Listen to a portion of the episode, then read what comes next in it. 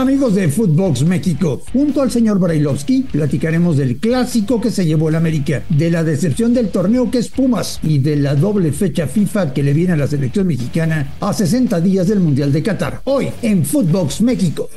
Footbox México, un podcast exclusivo de Footbox.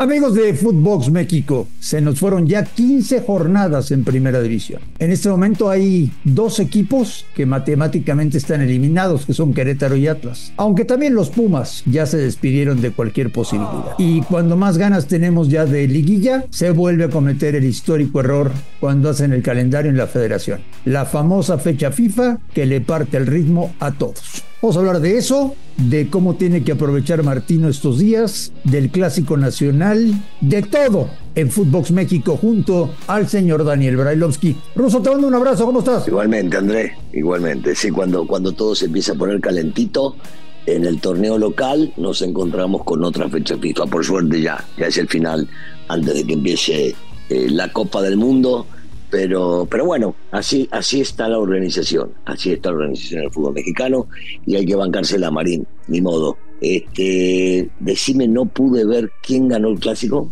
El América. Ah, normal, normal, o sea, ya no vale ni, ni, la pena. O sea, o sea, ¿no lo viste? Sí, te quería chingar un ratito, Marín. Sí, sí, ¿Se cumplió o no?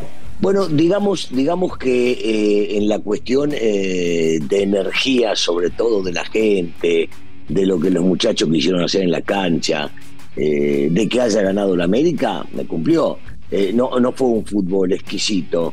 Eh, yo creo que Chivas sorprendió, dio su mejor partido de los últimos 30 o 35 años y por eso el partido de repente se emparejó y terminó 2 a 1. y el América no brilló como lo venía haciendo en los últimos partidos, pero hizo un partido correcto, inteligente y se terminó llevando merecidamente el triunfo. La famosa atajada de Ochoa Russo, ¿entró o no entró? Uy, haré como que no vi eso. Bueno, no, no, no hay una toma que demuestre que sí entra Marín. Eh, y las únicas dos que se ven, una de un espectador y una de la televisión, se ve que la pelota no traspasa del todo. Pero siempre van a buscar algo, siempre van a encontrar alguna excusa, siempre tienen que, que buscar este, donde no lo hay. Y es tan simple como eso. ¿Por qué no miramos el cabezazo de, de Viñas que pega en el travesaño, las tres pelotas que sacó Jiménez? No, tenemos que buscar algún punto fino como para agarrar y tirar la pelota al costado y no reconocer la derrota. Es tan simple como eso. Pero bueno, normal, normal. Es que Cadena dijo que el arbitraje del clásico había sido terrible. ¿Concuerdas con él o no? No, no estoy de acuerdo con Ricardo, no estoy de acuerdo con Ricardo. Y me extraña, me extraña, lo conozco a Ricardo, un tipo serio, eh, pero con la calentura del momento y seguramente él no la pudo haber visto del todo bien y alguien le contó, mirá, para nosotros si entró alguien que está dentro de la institución. Y entonces se calentó Ricardo y dijo lo que dijo, pero no, no me parece, no me parece, no me parece para nada algo, algo que, que deba, que deba volver a repetir. No hay que buscar excusas. La semana pasada fue eh, contra Tigres eh, un accidente. Hoy es el arbitraje terrible. Me parece que el América fue, fue superior en la cancha y a veces en un clásico, lo entiendo, cuesta, cuesta reconocerlo. Te quiero invitar y recordar que puedes entrar a, registrarte a caliente.mx. Ahora y regístrate y recibe 400 pesos de regalo para que empieces a apostar en vivo. Caliente.mx. Más acción, más diversión. En este momento ruso hay 13 puntos de diferencia entre América y Chivas. Esa es la realidad. Esa es la realidad al día de hoy. No, no, no, son pocos, son pocos. Debería haber mucha más diferencia. Ah, más, más diferencia. Sí, debería, debería. Por lo que, por lo que venía jugando la América en el torneo y por lo que venía haciendo Chivas, la diferencia debería haber sido mayor. Eh, aunque me parece una, una buena cantidad la diferencia que tiene. Eh, seguimos insistiendo lo mismo. La América pelea para eh, entrar a la liguilla en los lugares de arriba. Chivas pelea para entrar a la liguilla a veces eh, por el repechaje. Y aparte de todo, te digo, para ellos deben estar contentos, debe ser una buena campaña, están en séptimo lugar. Yo, ¿te acordás? No voy a cambiar mi forma de pensar ni le voy a mentir a la gente. Yo de entrada siempre pensé que iban a calificar entre el 10 y el 12.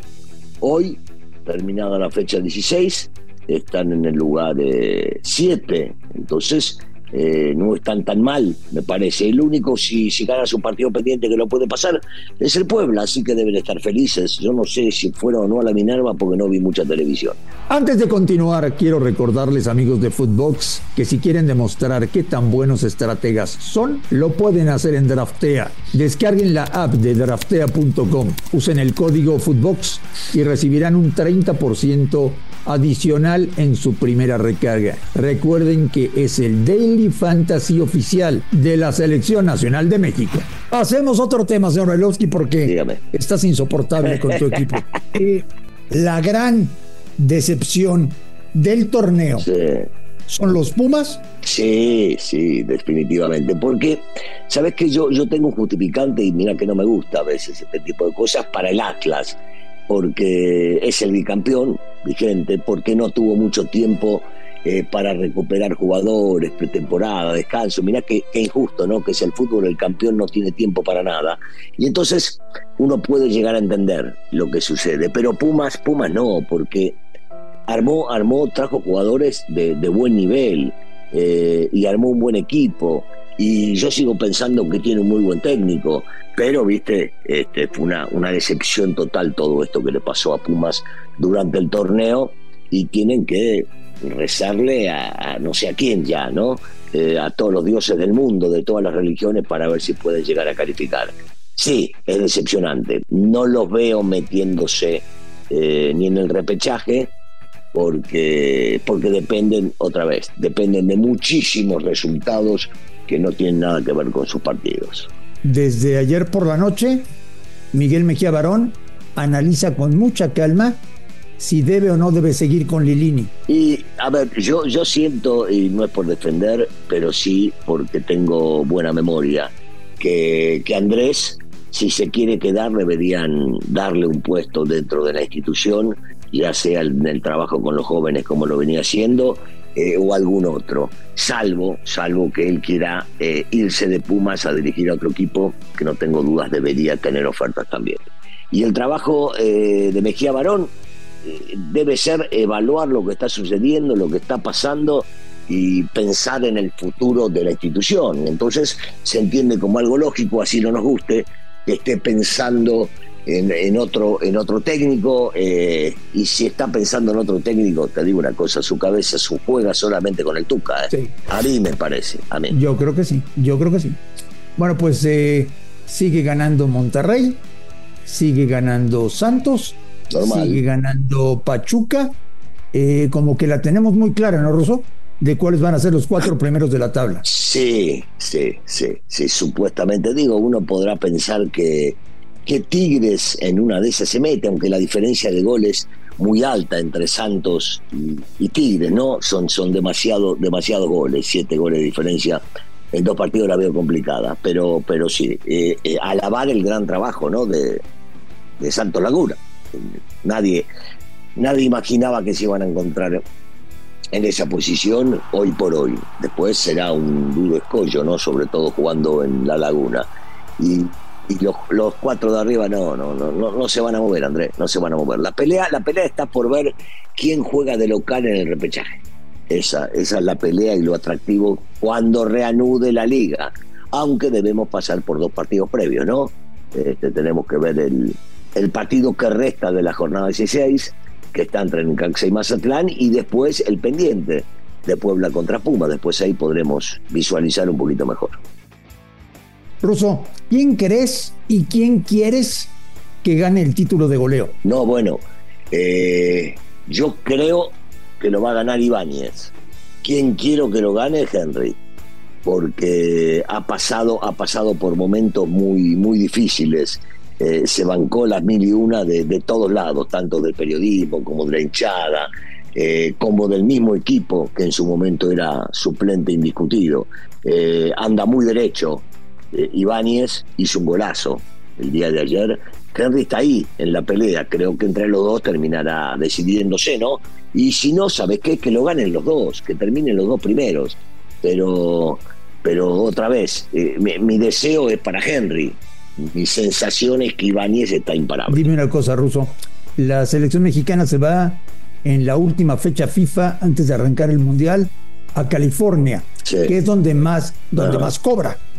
Eh, para jugar con Perú y para jugar con Colombia. ¿Pero vos me estás diciendo que les interesa la lana? No, para nada, no, Ah, ah, ah no, no, no, pues te interpreté mal, te interpreté mal. ¿De qué tendrían que servirle estos dos partidos y esta concentración a Martino a 60 días de que arranque el Mundial? Primero definitivamente para ya él en su cabeza por lo menos tenerlo, tener 25, 25 ya, que sepa que, que viajan, que viajan porque él quiere que viajen eh, incluido yo te diría el Tecatito Corona si es que él piensa que va a estar eh, para, para poder llegar a estar en la concentración.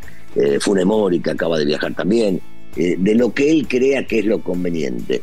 Después analizar, analizar muy bien cómo se encuentra cada uno de los futbolistas, en la parte futbolística, en la parte anímica, en la parte física, como para saber cómo los tiene que poner a punto. Y después te digo, André, dar dos buenos partidos porque de, de, estos partidos él puede llegar a sacar un 80 o un 90% del cuadro que va a enfrentar el partido contra Polonia. Renuncia a ser solo un espectador y conviértete en otro jugador en caliente.mx. Cientos de deportes durante todo el año y los mejores eventos en vivo. Descárgala, regístrate y obtén 400 pesos de regalo. Caliente.mx. Más opción, más inversión. Promoción para nuevos usuarios. Segov de GGSP 40497. Solo mayores de edad. Términos y condiciones en caliente.mx. Oye, ya sabes que una de las debilidades que tengo en mi vida es el Fútbol Club Barcelona. He, he visto todos los partidos del Barça, amistosos, oficiales, de todo, todos los partidos del Barça de esta temporada. ¿Me puedes explicar, Daniel Brailovsky, qué jugador de la selección mexicana va a poder marcar a Lewandowski? Yo, yo, no te diría de la selección mexicana, André. Eh, en el mundo se hace difícil que, que lo tengan amarrado al, polaco. Es un jugador de primerísimo nivel, no solamente para la definición, sino para, para armar jugadas de peligro. Entonces se ve complicado, van a tener que marcarlo de acuerdo a la posición donde él se encuentre, no dejarlo darse vuelta, eh, no permitirle, mira lo que te digo, eh, eh, cabecear, no permitirle picar entre líneas. Es muy difícil, es muy difícil de marcar, pero no solamente para los mexicanos. Para cualquier equipo que lo tenga enfrente va a ser sumamente complicado frenar a, al polaco, que es un excelente jugador de fútbol. A 60 días del Mundial ruso y el ambiente muy frío, ¿eh? Bueno, falta bastante. Venimos saliendo del tema este a nivel mundial la cuestión sanitaria, que todavía no se sale del todo. Eh, la gente, mucha de la gente se quedó sin trabajo, ahora tuvimos las fiestas patrias. Eh, se van a meter, o los van a meter, vos sabés cómo son las televisoras, o los van a meter faltando 15 a 20 días. Ahí ya, ya se va a estar, ya se va a estar con los bombos, platillos, banderas y todo tipo de cosas. Pero hoy por hoy sí, la gente, la gente está en otra cosa. Un poquito de fútbol nacional, un poquito de fútbol europeo y como no está muy contenta con la selección, espera, espera que la selección le vaya bien para estar metido con ellos. Bueno, pues tenemos esta doble fecha FIFA, Perú con el debut de Juan Reynoso sí. y Colombia que viene con equipo completo para enfrentar a México. Sí. Eh, y después ya la liguilla. Nos metemos de lleno al repechaje para ver quién va a salir campeón del fútbol mexicano, señor Reylovsky. Así es, así es, Andrés. Veremos, veremos qué, qué, sucede con estas dos elecciones que no, que no las vamos a ver eh, en el Mundial, eh, pero que tiene muy buenos jugadores, muy buenos jugadores. Entonces habrá que ver, habrá que ver cómo se comporta, sobre todo, habrá que ver cómo se comporta la selección mexicana. Eh, el trabajo el trabajo que pudo haber hecho en su momento Martino y ojalá regresemos al primer año y medio Andrés ¿te acordás cómo disfrutábamos de los partidos y de las conferencias? ¿Cómo no? ojalá ojalá, claro, ojalá claro, regresemos claro. a eso Russo que tengas una excelente semana igualmente Andrés te mando un abrazo a nombre de Daniel Brailovsky y de André Marín esto fue Footbox México gracias por escucharnos un fuerte abrazo y estamos en contacto Esto fue Footbox México, solo por Footbox.